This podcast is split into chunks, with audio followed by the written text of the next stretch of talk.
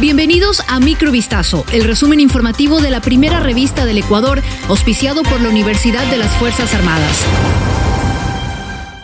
El gobierno de Ecuador dio marcha atrás tras haber anticipado de inicio que no acataría los resultados del plebiscito celebrado el domingo pasado, donde la mayoría del país votó a favor de detener la explotación petrolera en el Parque Nacional Yasuní, situado en la Amazonía ecuatoriana y considerado un epicentro mundial de biodiversidad. En un comunicado, la Secretaría de Comunicación de la Presidencia señaló que el gobierno acatará esta decisión una vez que los resultados de la consulta popular sean oficializados y notificados por parte del Consejo Nacional Electoral. El Ejecutivo ecuatoriano recordó que la Corte Constitucional ya dictaminó al dar paso al plebiscito que las medidas a implementar en caso de un pronunciamiento afirmativo del electorado se realizarán a través de un retiro progresivo y ordenado de toda actividad relacionada a la extracción de petróleo en un término no mayor a un año desde la notificación de los resultados oficiales.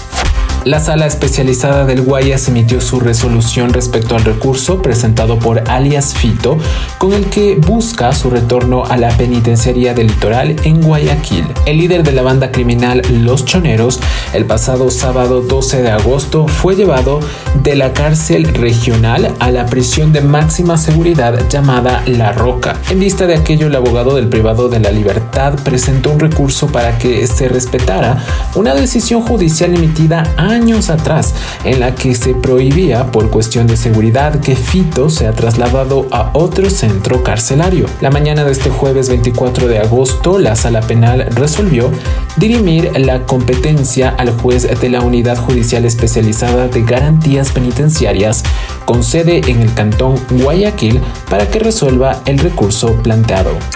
La madrugada de este jueves 24 de agosto del 2023, Fiscalía y Policía ejecutaron 29 allanamientos simultáneos en Esmeraldas, Maneví y Guayas con el objetivo de desarticular una estructura delictiva dedicada al tráfico de drogas y armas. El operativo en Guayas se centró en el cantón Durán, donde agentes policiales encontraron una bodega clandestina que contaba con un muelle a simple vista parecía una vivienda con un gran portón, pero dentro se almacenaba droga para luego enviarla por el Golfo de Guayaquil. En la bodega ubicada en el sector de los helechos se halló sustancias sujetas a fiscalización, motores, lanchas, armas y dinero. De manera preliminar se conoce que la intervención ocurrió luego de un año de investigaciones entre las autoridades de Ecuador y Colombia.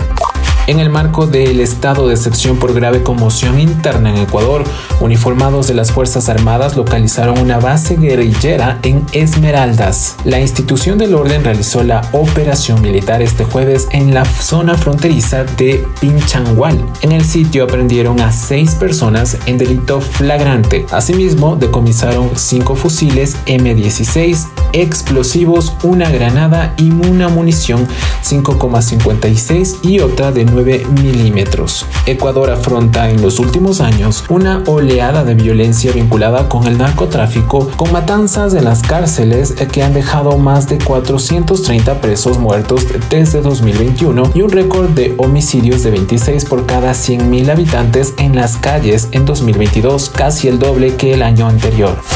El expresidente de Estados Unidos Donald Trump se entregará este jueves a la justicia y permanecerá brevemente en una prisión del estado de Georgia tras ser acusado de intentar revertir el resultado de las elecciones presidenciales de 2020. El hecho promete ser una de esas secuencias históricas que mantienen al país en vilo. Aunque se trata de la cuarta acusación penal en su contra en pocos meses, el favorito para la investidura republicana en 2024 de debe afrontar esta vez la afrenta de acudir a una cárcel superpoblada e insalubre bajo la mirada de medios de comunicación de todo el mundo. Su permanencia en la cárcel será de todas maneras breve, al igual que los otros 18 coacusados.